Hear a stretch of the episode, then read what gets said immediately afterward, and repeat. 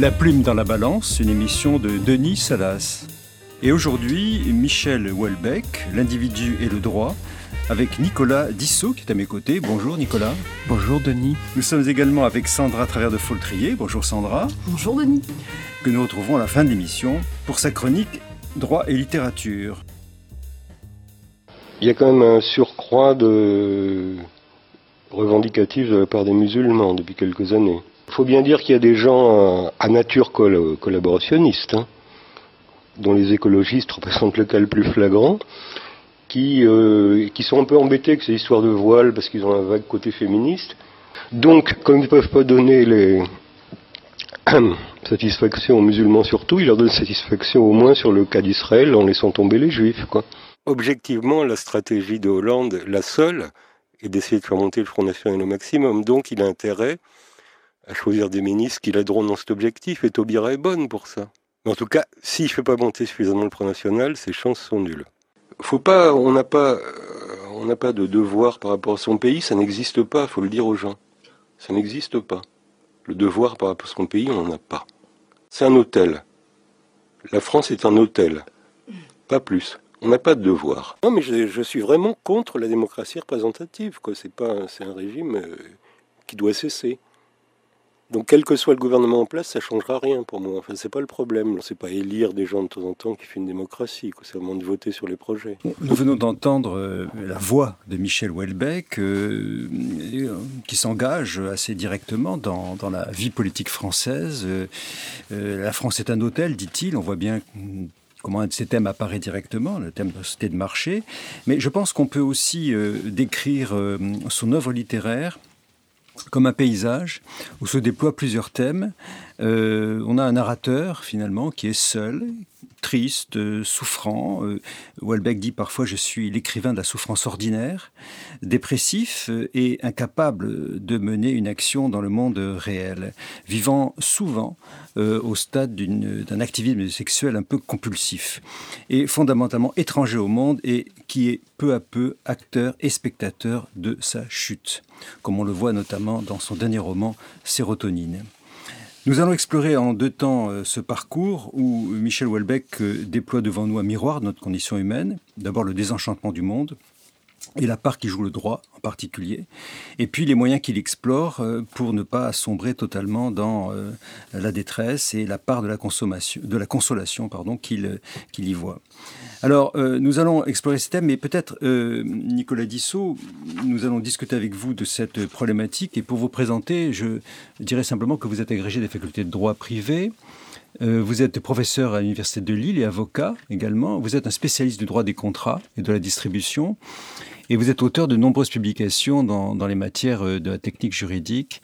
Et surtout, pour notre émission, vous êtes euh, fondateur de la revue Droit et littérature en 2016 aux éditions L'Extenso. Et vous avez co-dirigé récemment un ouvrage paru aux éditions Dalloz, Analyse juridique des comptes de fait.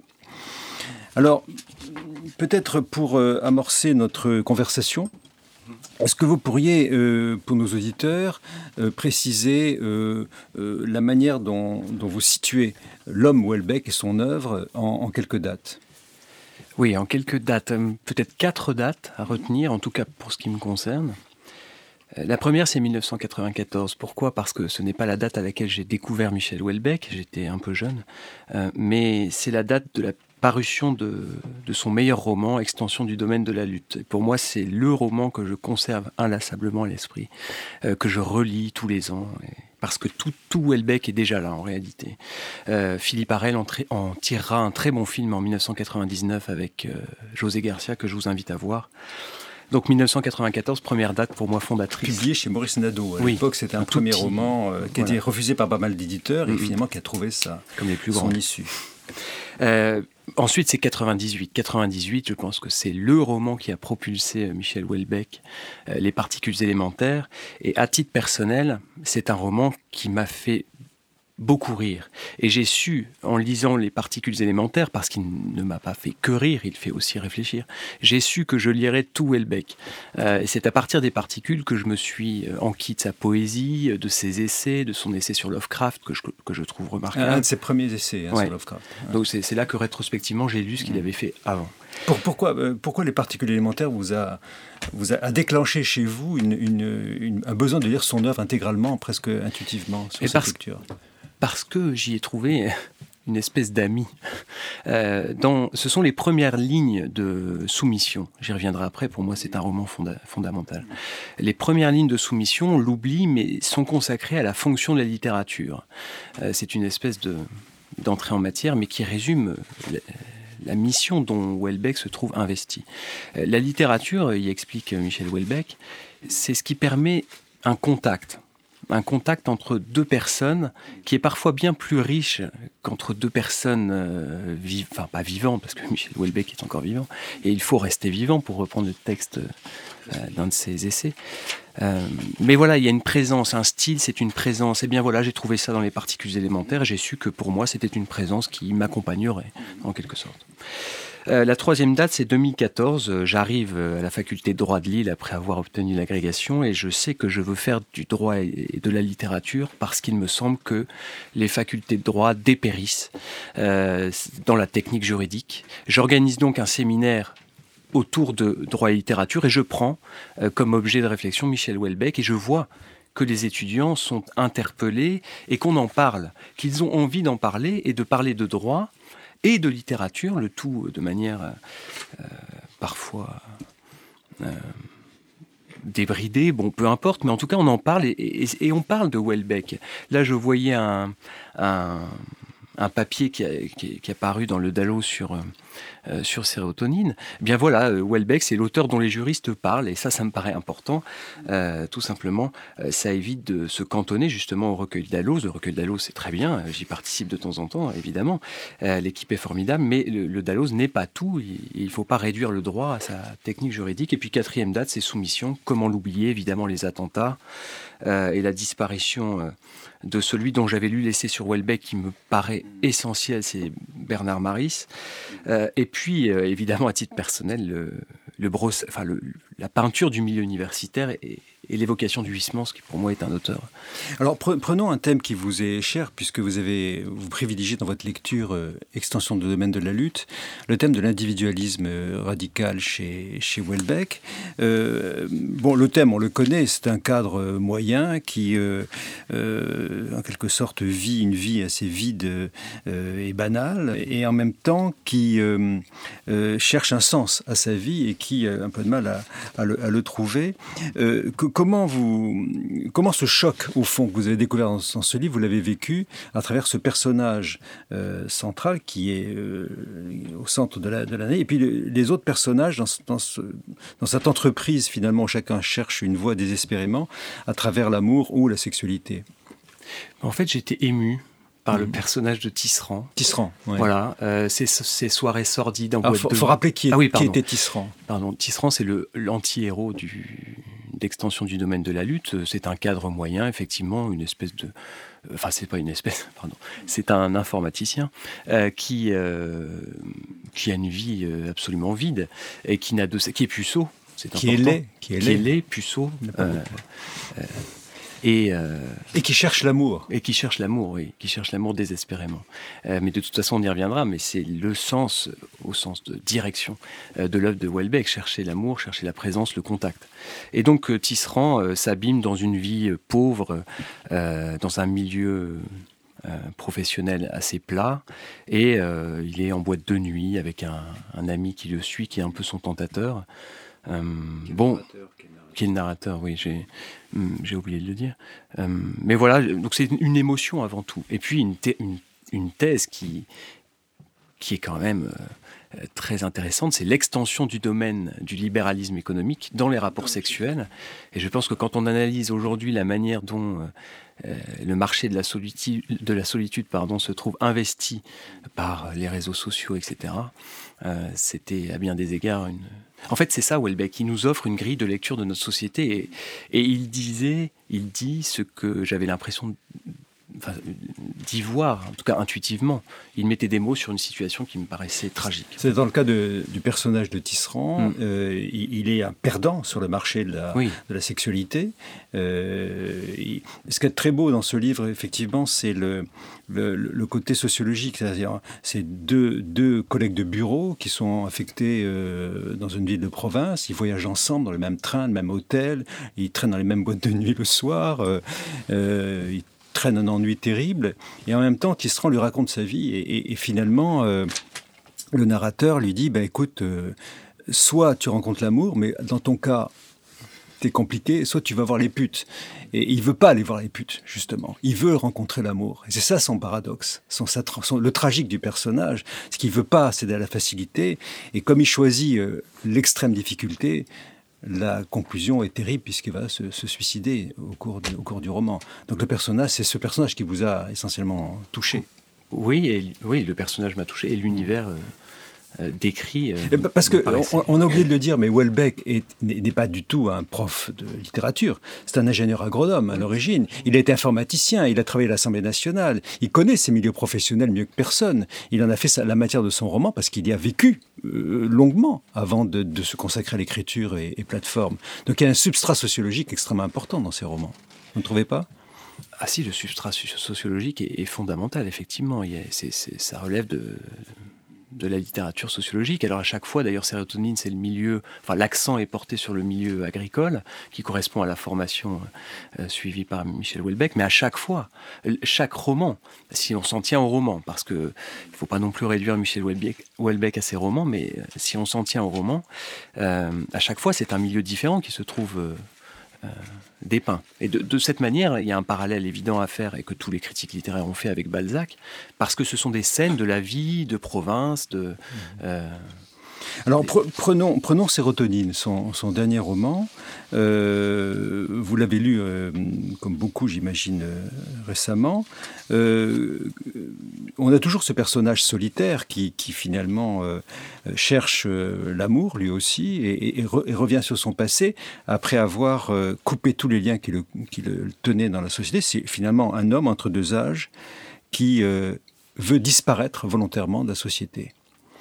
Comment avez-vous lu ce roman? Avec euh, avidité, un peu trop, mais euh, hum, je l'ai lu très rapidement, de sorte que je l'ai quasiment oublié. Euh, mais bah, le mouvement, on le mouvement, on en parlait tout à l'heure, c'est effectivement cette quête de l'amour. Alors ici, ce qui est un peu différent par rapport au roman précédent, c'est que auparavant, dans chaque roman de Michel Houellebecq, l'amour se heurte à, des causes extérieures. La seule histoire d'amour qui, marchait, c'était dans Plateforme et euh, l'amoureuse est, tuée dans un, dans un attentat. Là, ici, c'est en considération d'une erreur, d'une bêtise, d'un adultère, enfin d'un adultère, il n'y avait pas mariage, mais en tout cas d'une tromperie, que l'histoire euh, d'amour périclite. Euh, donc c'est un peu plus optimiste, c'est-à-dire qu'il y a quelque chose qui dépend de la volonté, euh, ici qui est mise en scène, mais le mouvement est le même, c'est le mouvement de cette quête d'amour, et, de ce point de vue, et je relisais récemment l'essai d'Agathe Novak Le Chevalier, qui est remarquable sur l'œuvre de, Michel Houellebecq. Elle décrit très bien que tous les romans de Michel Houellebecq sont construits de la même manière, selon une pente ascendante. Euh, alors on peut être... alors là, j'ai un peu de mal avec cette lecture, parce que j'ai vraiment l'impression d'une pente descendante, justement, et d'une chute interminable euh, qui, qui, conduit... Alors regardez, dans Sérotonine, tous les personnages que Houellebecq croise s'effondre euh, psychologiquement.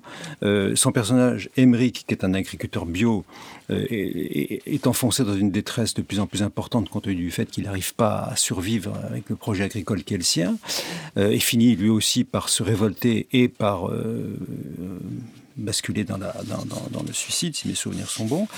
Euh, les femmes qu'il rencontre, ce sont que des échecs, et, sa propre vie elle-même le conduit irrésistiblement vers, euh, vers une, fin de partie, pour reprendre un mot de Beckett. Donc, euh, quelle, quelle lueur d'espoir, quelle, quelle perspective ascendante vous devinez dans cette, dans cette narration? En fait, dans Soumission, dans Soumission, il y a euh, donc c'est c'est l'histoire de François, un universitaire qui consacre sa thèse et qui sort de sa thèse, qui avait consacré sa thèse à Huysmans. Et sa thèse s'intitulait Huysmans ou la sortie du tunnel. Et c'est vrai que le parcours de Huysmans consiste à partir de romans sociologiques. Alors Huysmans a commencé dans la lignée de Zola à écrire des romans naturalistes comme euh, l'histoire de Marthe, euh, la prostituée, et puis euh, son œuvre a tendu vers le catholicisme ensuite. Eh bien, il n'est pas anodin pour moi que Michel, que Michel Houellebecq fasse référence à une thèse qui s'intitule Huysmans sous la sortie du tunnel, car il y a toujours ce mouvement, cette sortie qui me semble, perceptible dans tous les romans de Michel Houellebecq. Et en toute, en toute hypothèse, Michel Houellebecq reste, euh, enfin, n'est pas désespéré. Euh, il n'est pas désespéré. Il dénonce la désespérance du monde dans lequel nous vivons et les rapports humains qui ne sont plus justement des rapports, ni des rapports ni humains, euh, mais parce qu'il le souhaite en réalité. Il, il déplore. C'est un moraliste de ce point de vue-là. Et donc, il n'est pas du tout euh, désespérant. Au contraire, on peut y voir, euh, c'est encore une fois l'essai d'Agathe Novak, le, Chevalier, on peut y voir un art de la consolation. Euh, et, il est vrai que Madame Novak prend, prend cette, enfin, a, juste cette remarque qui, qui, est un point de départ pour la réflexion. Pensez-vous vraiment que, je pense que Sérotonine a été tiré à 320 000 exemplaires, je ne sais pas si tout a été vendu, sans doute que oui, mais en tout cas, Michel Houellebecq jouit d'un certain succès, je ne pense pas que les gens soient masochistes au point de se ruer vers une littérature qui soit totalement noire, gore, euh, nihiliste et dépressive. Peut-être parce qu'elle leur ressemble trop. Sandra, vous partagez ce, point de vue? Euh, Oui, alors je ne parle pas avec beaucoup de légitimité, mais en tout cas pour, euh, pardon, pour Sérotonine, effectivement, je pense que dans cet ouvrage, il n'y a pas de quête de l'amour au départ, mais l'éclaircie, c'est à l'arrivée, il prend conscience, c'est-à-dire que l'aveuglement prend fin, il prend conscience qu'il a connu l'amour, mais il n'a pas vu.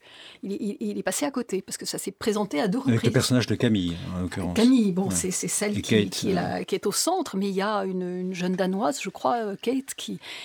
voilà, il a, il a frôlé aussi l'amour, mais il est passé à côté. Et en fait, ce qui est... Il passe à côté. il passe à côté, voilà. Euh, ce, qui, ce qui est, euh, à mon avis, prometteur, enfin en tout cas un signe d'éclaircie dans, dans le roman, c'est que voilà, l'aveuglement cesse il sait que c'est l'amour qui euh, est véritablement important. Et d'ailleurs, il le dit à un moment donné. Il, euh, un médecin lui dit vous, vous, mourrez de chagrin. C'est le chagrin qui va le tuer. C'est le fait d'être passé à côté. Euh, voilà.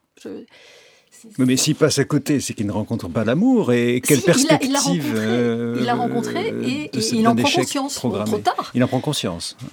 Mais trop tard, mais, mais il en prend conscience, c'est déjà ça. J'accepte cette, cette vision.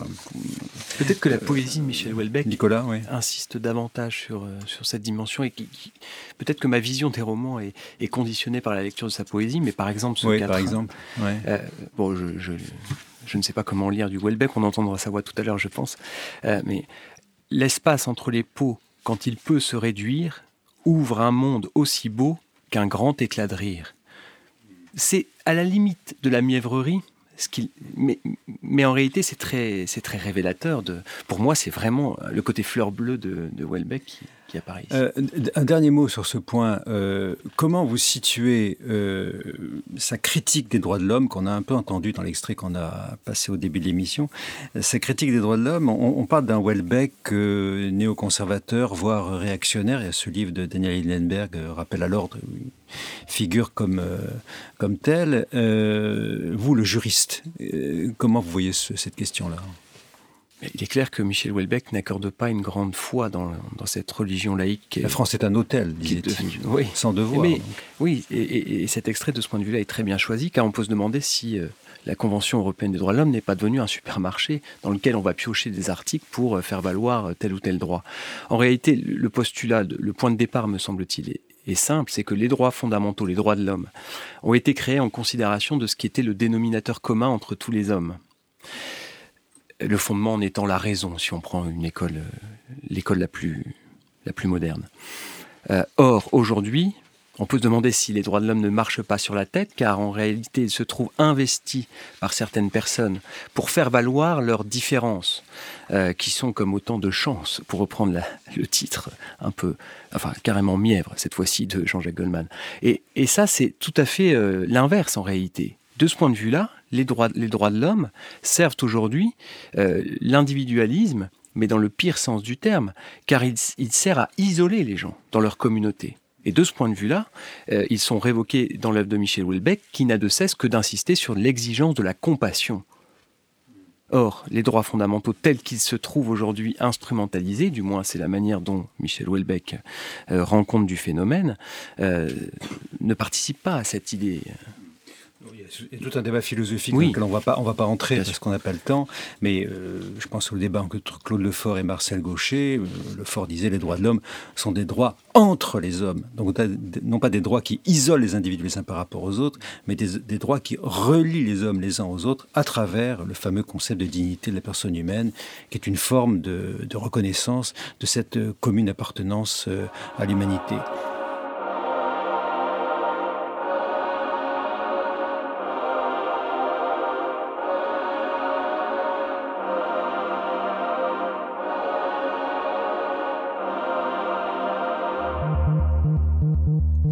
Protégé dans l'égale lumière, au milieu de collines, remodelées par l'homme.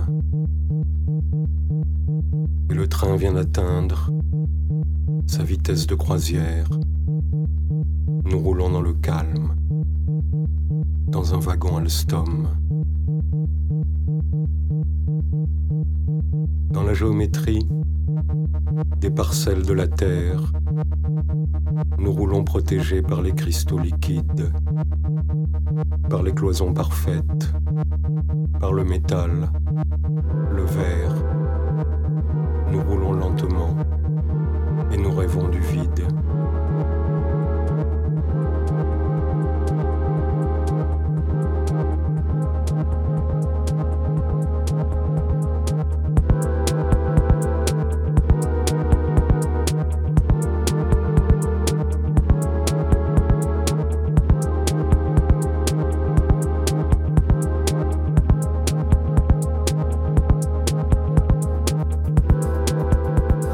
Ses ennuis, à chacun ses affaires.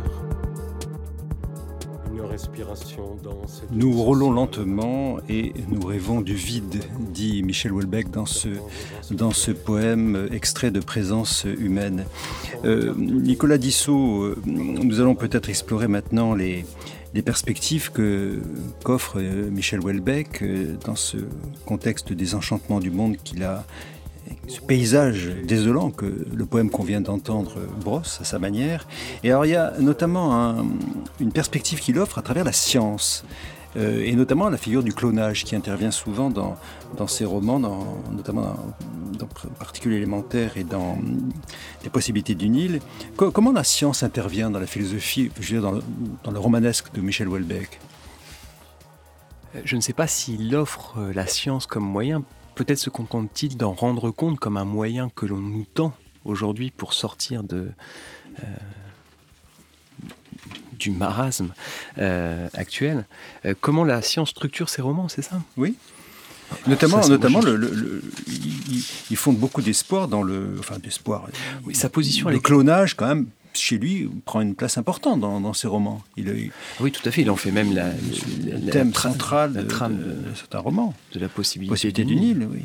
Et déjà dans les particules élémentaires. Est-ce que, est que, ça correspond à quelque chose qui, pour lui, est une, une, issue? Alors, il y, a toujours ce désir d'éternité chez lui, de, de pérennité, de, lutter contre la mort. Vous en parlez d'ailleurs dans votre, dans votre livre. Est-ce que c'est un antidote contre la, perspective mortelle qui frappe l'homme, la science, chez lui? Il l'envisage comme tel.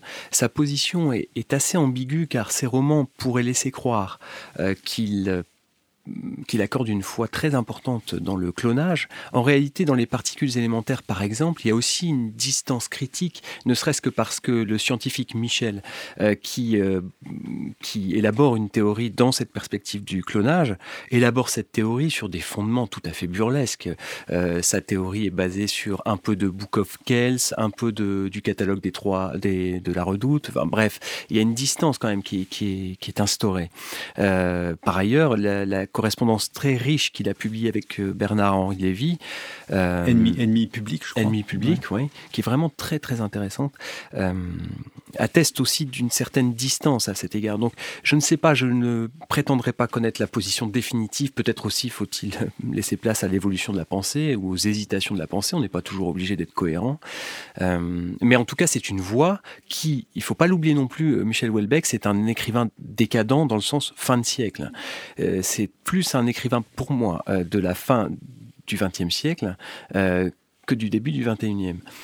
bon, voilà. Donc, or, à l'époque, oui, pour finir le raisonnement, à l'époque, la problématique du clonage était émergente et donc il a saisi, il, a, saisi, peut-être problématique et parce qu'il oublie. Enfin, il oublie. C'est pas qu'il oublie, c'est pas un oubli, mais il y a, d'autres perspectives qui aujourd'hui s'offrent aussi techniquement pour l'espérance de l'immortalité. Mais en toute hypothèse, il est vrai que le désir d'éternité travaille euh, Michel Houellebecq, non seulement sa personne, comme tout le monde, mais aussi euh, son œuvre. Ah, on, peut même euh, l'amour plus le désir d'éternité, c'est très. C'est pour ça que j'évoque l'importance de Huysmans. C'est très chrétien comme mouvement. Hein.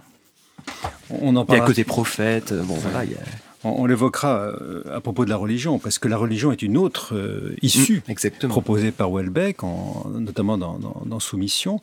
Euh, on, raconte d'ailleurs que dans, à propos de Soumission, que Welbeck a fait une sorte de retraite dans, l'abbaye où Huysmans s'était mm, retiré, à Ligugé. quel est le sens de cette retraite chez, chez Welbeck Voulait-il se mettre dans les traces de Huysmans ou voulait-il lui-même explorer une voie spirituelle? Mais il le dit, je ne sais plus où, mais il y a, un fond de mysticisme chez Welbeck qui, qui est latent, qui est présent, même pas latent, il est manifeste. Et il ne m'étonne pas trop. Même Michel Onfray est allé s'enfermer à la, à la trappe. Donc euh, euh, Michel Welbeck peut. je pense qu'il est resté une journée. Hein. Mais euh, deux, jours. Cela dit, il dit une chose très intéressante. C'est il a découvert là-bas que les gens qui étaient enfermés à la trappe n'étaient pas nécessairement des gens qui avaient Dieu en eux, mais qui en avaient faim qui le cherchait. Ah oui, pour, pour Onfray. Pour, pour Et je pense, que dans le cas de Welbeck, il y a ça aussi. C'est-à-dire qu'il ne s'agit pas de dire euh, il, croit, il ne croit pas, etc. Il aimerait y croire. Ils sont simplement portés par mm. Quelque chose qui. Oui, un mouvement, oui. Mais je pense qu'il aimerait y croire. Oui mais que son côté scientifique le lui interdit, qu'il n'arrive pas à se résoudre à cette hypothèse qui ne reste qu'hypothèse. D'ailleurs, justement, euh, il, a un, sociologue qu'il met au-dessus de tout, c'est Auguste hmm. Comte. Euh, comment vous expliquez cette fascination d'Auguste Comte? Parce que vous parlez du positivisme euh, sociologique ou scientifique de Houellebecq. C'est une référence qui est incontournable pour... enfin, pour Michel Houellebecq, qui est ancienne. Schopenhauer et Auguste Comte, ce sont deux rencontres importantes. Alors, peut-être parce qu'ils... Les deux, alors, pourquoi Schopenhauer et pourquoi Auguste Comte? Peut-être parce que les deux, j'essaie d'y trouver un point commun, mais offrent une grille de lecture. Et pour Michel Houellebecq, il est important d'avoir des théories pour comprendre le, monde, saisir le réel. Le réel, le réel. Le réel. Le réel, oui, parce que positif, pour lui, comprendre le réel, c'est c'est le décrire en quelque sorte. Et donc les théories qui permettent justement d'élargir la vision, c'est le sens du mot théorie. Euh, D'ailleurs, c'est la même fonction que l'art. Euh, l'art, c'est ce qu'a expliqué Bergson, ça sert à ouvrir notre champ de vision et en tout cas pour moi, Michel Houellebecq m'aide à voir davantage de choses, des choses que je ne verrais pas si je ne le lisais pas. Et alors, dans, Soumission, euh, qui est un, roman un peu d'anticipation sur l'arrivée de l'islam en France, vous, vous l'évoquez à la fin de votre livre, euh, avec le phénomène de la conversion, euh, c'est un, un, roman à, tonalité politique et assez visionnaire, selon vous. Ah non, visionnaire, je ne sais pas. C'est un ouvrage de politique fiction, ça c'est sûr. Mais pour moi, c'est sens que je l'entendais. Oui. Ouais on a trop cristallisé sur la soumission euh, euh, de la fin du livre. Pour moi, ce qui est intéressant, c'est le processus que décrit Michel Houellebecq, la soumission qui mène à la soumission à ce programme euh, islamique, qui pour moi n'est qu'anecdotique dans le, dans le livre. Alors c'est vrai qu'il y a un côté provocateur, mais ce qui est important, c'est la trahison des clercs, parce qu'il décrit avant tout le milieu universitaire, des gens qui sont censés représenter non pas l'élite, mais les valeurs, et qui démissionnent pour des, pour des raisons totalement domestiques c'est-à-dire avoir de l'affection, des reconnaissances symboliques. Euh, la, polygamie. La polygamie, oui. Mais c'est ça aussi qui est intéressant dans Soumission, plus que le... Euh, parce que je ne pense pas que ce, soit visionnaire, prophétique. ou D'accord, le retournement d'une société qui qui, guidé par ses intérêts, et qui trouve à travers l'islam qui va effectivement l'emporter à travers ce personnage qui devient président de la République, des, gains, des intérêts, des, conquêtes qu'il n'aurait pas eu par ailleurs dans une vie assez triste que vit un professeur d'université aujourd'hui, finalement. Oui, enfin, la vie d'un universitaire n'est pas si dans, triste. Dans la, vision de Welbeck, évidemment. oui, oui.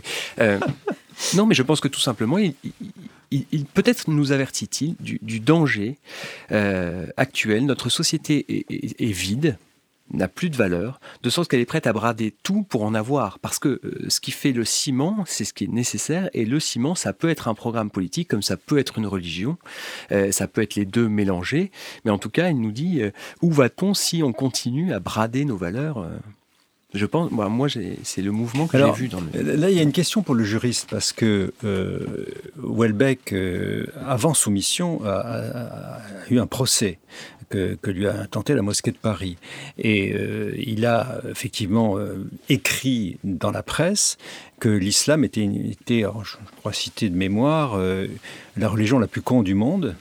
C'est à peu près ça, je crois, pas trahir sa pensée. Mmh. et, alors, comment vous analysez euh, cette déclaration par rapport à, ces, romans? Est-ce que entre l'auteur et le narrateur, il n'y a pas une distinction qui est, floue?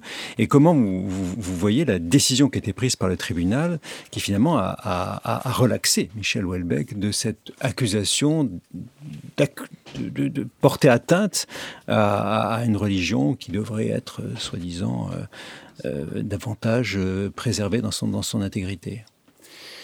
Je me, fais, je me félicite en tout cas de cette relax. Euh, parce qu'il... Le droit vient au secours de Michel Houellebecq, en l'occurrence. Oui, il est venu en secours directement, là. Euh, qui plus est, il a servi dans, dans sa carrière aussi. Mais euh, étant derrière un micro pour la première fois, je me dis que peut-être on dit parfois des choses euh, qui nous échappent euh, en raison du stress. Michel Houellebecq a, décidé d'arrêter des interviews parce qu'il s'estime mauvais, paraît-il. Euh, peut-être qu'il a dérapé, je, je, ne sais pas, je ne peux pas expliquer ce genre de déclaration. Après, on dit que euh, effectivement euh, c'était une conversation de salon, qu'il avait un peu bu, euh, que Assouline en a un peu profité, Pierre Assouline.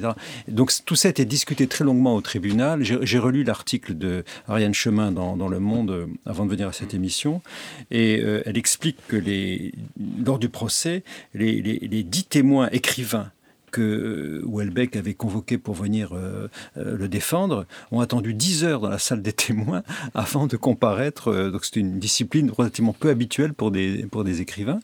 Et, donc, et donc un débat très large a, eu lieu, si vous voulez, et il a pu en quelque sorte témoigner de sa liberté d'expression.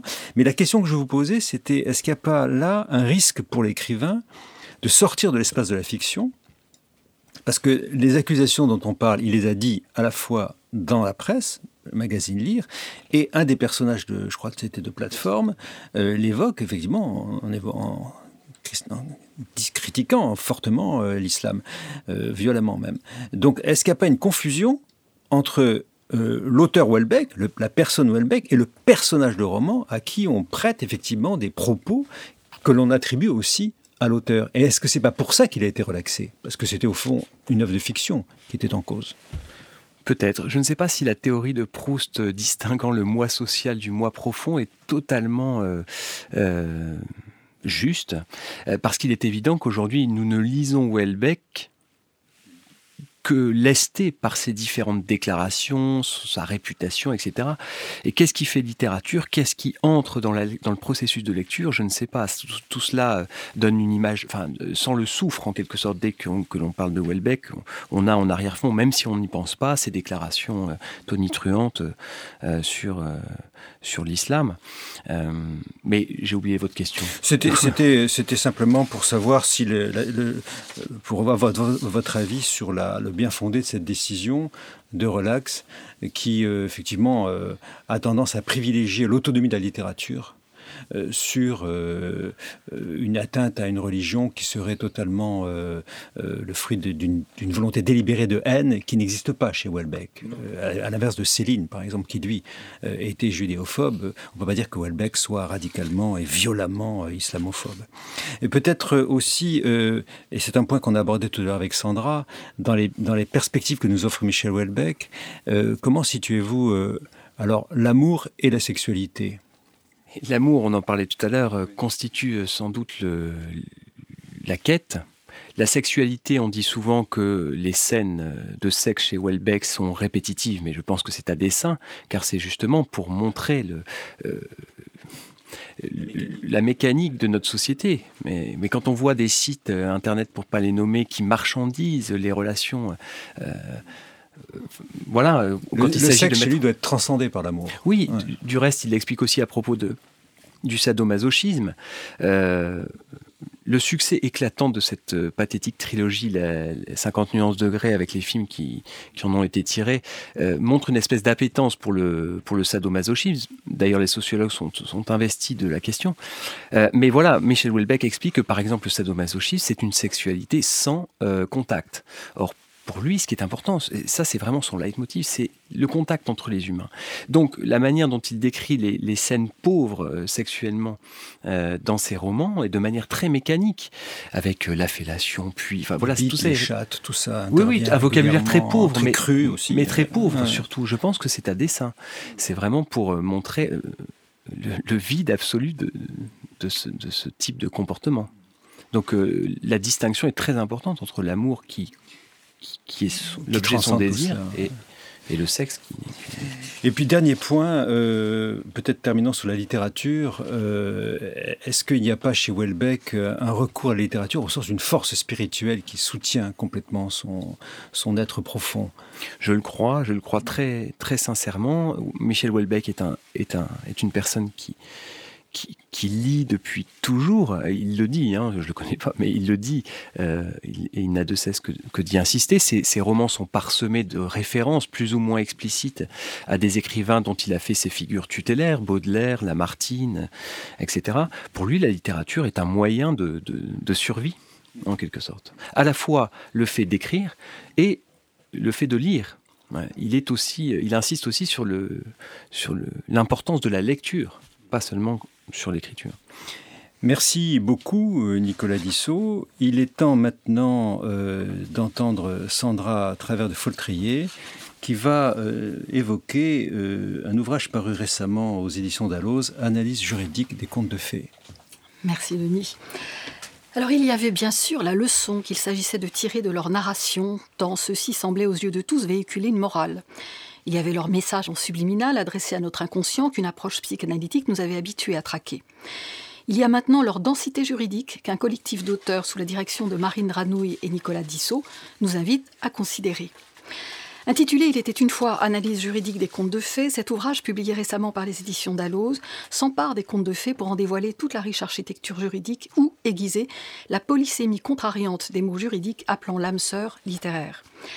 Qu'il s'agisse de corriger la vulgate selon laquelle l'oralité populaire consacrerait l'authenticité du conte, de réenraciner la valorisation de ceux-ci dans un projet plus vaste ayant pour horizon l'identité nationale, de les inscrire dans un contexte historique alors que leur forme fait explicitement appel à un passé sans date doté d'une force d'éternité, le conte de fées, à travers l'épopée octoriale des frères Grimm, ne peut, selon Yves-Édouard Le Boss, mais aussi Pierre-Yves Verquin, qui y revient, être désolidarisé de la familiarité intellectuelle des auteurs avec le grand juriste Savigny. On voit ainsi comment, sur des plans différents, le peuple est une entité construite pour cautionner une représentation, une intelligibilité, une légitimité sans lien avec la dimension organique pourtant revendiquée. Au-delà du questionnement sur la nature originelle et historique de ces contes, l'ouvrage s'intéresse aux normes, mais aussi au silence, aux non-dits, dont la valeur et l'écho en droit et en littérature ne sauraient se confondre, même si le secret peut, nous inviter à le penser Maud Lageley Edman, trouver un commun pouvoir d'action et donc d'effectuation. Quant à l'intérêt de l'enfant, s'il peut être douteux quand on insiste sur le caractère conservateur et assujettissant à l'ordre rigide qui habite la majorité des contes, il existe, sous la plume de Nicolas Dissot, qui tempère la tentation d'érection d'un droit naturel confortant l'ordre établi, dès lors que la croyance dans le merveilleux nourrit la croyance en la justice, confiance nécessaire pour que celle-ci advienne, ou tout au moins que l'idée d'elle éduque et façonne les aspirations humaines. Une humanité qui apprend aussi à voir les animaux comme plus proches d'elle que ne le permettait leur statut juridique d'alors. En effet, leur statut littéraire anticipait celui récemment devenu nôtre. Grégoire Loiseau, en citant l'article 515-14 du Code civil, issu de la loi du 7 février 2015, souligne l'antécédence de l'ambiguïté juridique du statut de l'animal, qui, aujourd'hui comme hier dans les contes, est exclu de la qualité de personne sans être assimilé à une chose. Bien doté de la qualité d'être vivant doué de sensibilité selon la loi actuelle, L'animal, dans les contes, est une présence duale, selon l'auteur, qui dégrade l'être humain métamorphosé à la suite d'un maléfice et valorise l'animal personnifié qui, par la parole, son comportement, son intelligence, la gamme émotionnelle de ses réactions, son pouvoir de décision, échappe à son statut de chose. Mais souligne Grégoire Loiseau, une hiérarchie existe entre les animaux qui est claire, celle que nos contemporains maintiennent quand ils distinguent les animaux entre eux selon notre utilité pour nous, humains. Hiérarchie qui affecte aussi le peuple humain, Frédéric Polo Dulian relevant cette bipartition des personnages entre roi, reine et peuple, mais pour aussitôt souligner les vices et faiblesses partagées par ces deux populations. Communauté de destin aussi, face à l'arbitraire et à la conquête du libre arbitre, même si c'est avec le secours d'une multitude de faits et d'interventions du surnaturel. La force anticipatrice des contes, qui dévoilerait la possibilité d'un changement, est également mise en lumière par l'article de Marine Ranouille, qui, s'intéressant à Cendrillon, démontre comment ce conte dépasse l'image du schéma familial archaïque pour en esquisser un plus moderne, qui ne sera actualisé qu'en 1970, avec l'article 213 consacrant la direction morale et matérielle de la famille par les époux. Mais pourquoi, entre guillemets, divulgacher, pour ne pas dire spoiler, des contributions riches et singulières qui toutes sont marquées du sceau de leur auteur, comme pour donner raison aux critères de l'œuvre, actif en droit de la propriété littéraire?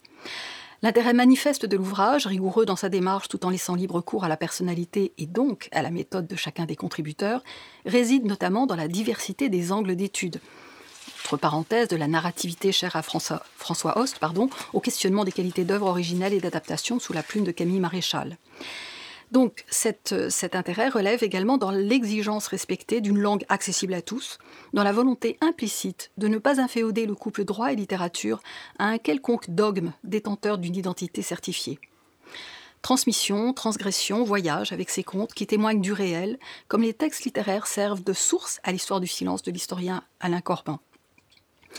Nous ne pouvons ici citer tous les contes, pas plus que tous les juristes qui ont plongé de toute la force de leur fin analysante dans ces récits merveilleux.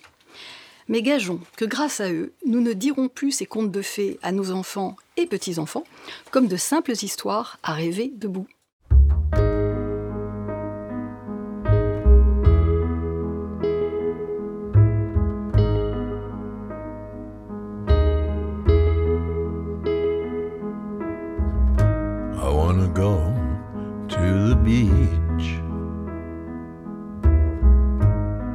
I don't care if it's decadent. I don't know where my spirit went, but that's all right. I wanna go to the deep,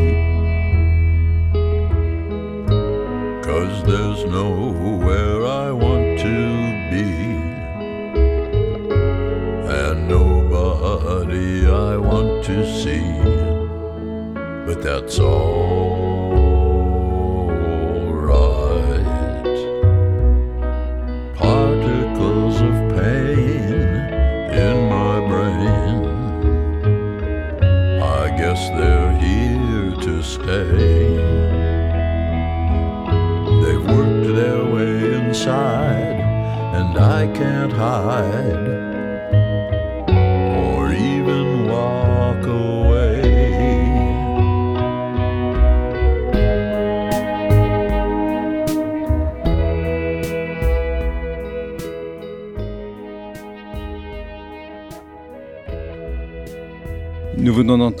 Iggy Pop, I Want to Go to the Beach, Iggy Pop, un compagnon de route de Michel Houellebecq. Peut-être pour conclure, Nicolas Dissot, je vais vous lire deux, deux extraits de poèmes. Et vous allez me dire, euh, selon vous, lequel est de Welbeck. Premier poème. C'est la mort qui console, hélas, et qui fait vivre à travers la tempête et la neige et le givre. C'est l'auberge fameuse inscrite sur le livre où l'on pourra manger et dormir et s'asseoir. Deuxième poème. C'est Baudelaire, ça, non? Alors s'établira le dialogue des machines et l'informationnel remplira triomphant le cadavre vidé de la structure divine. Puis il fonctionnera jusqu'à la fin des temps. Premier poème. Je pense que le premier de Baudelaire et le second de, de Michel Houellebecq. Parfait. Ouais, Le premier, le poème des pauvres de Baudelaire. Le second, extrait du sens du combat de Michel Houellebecq.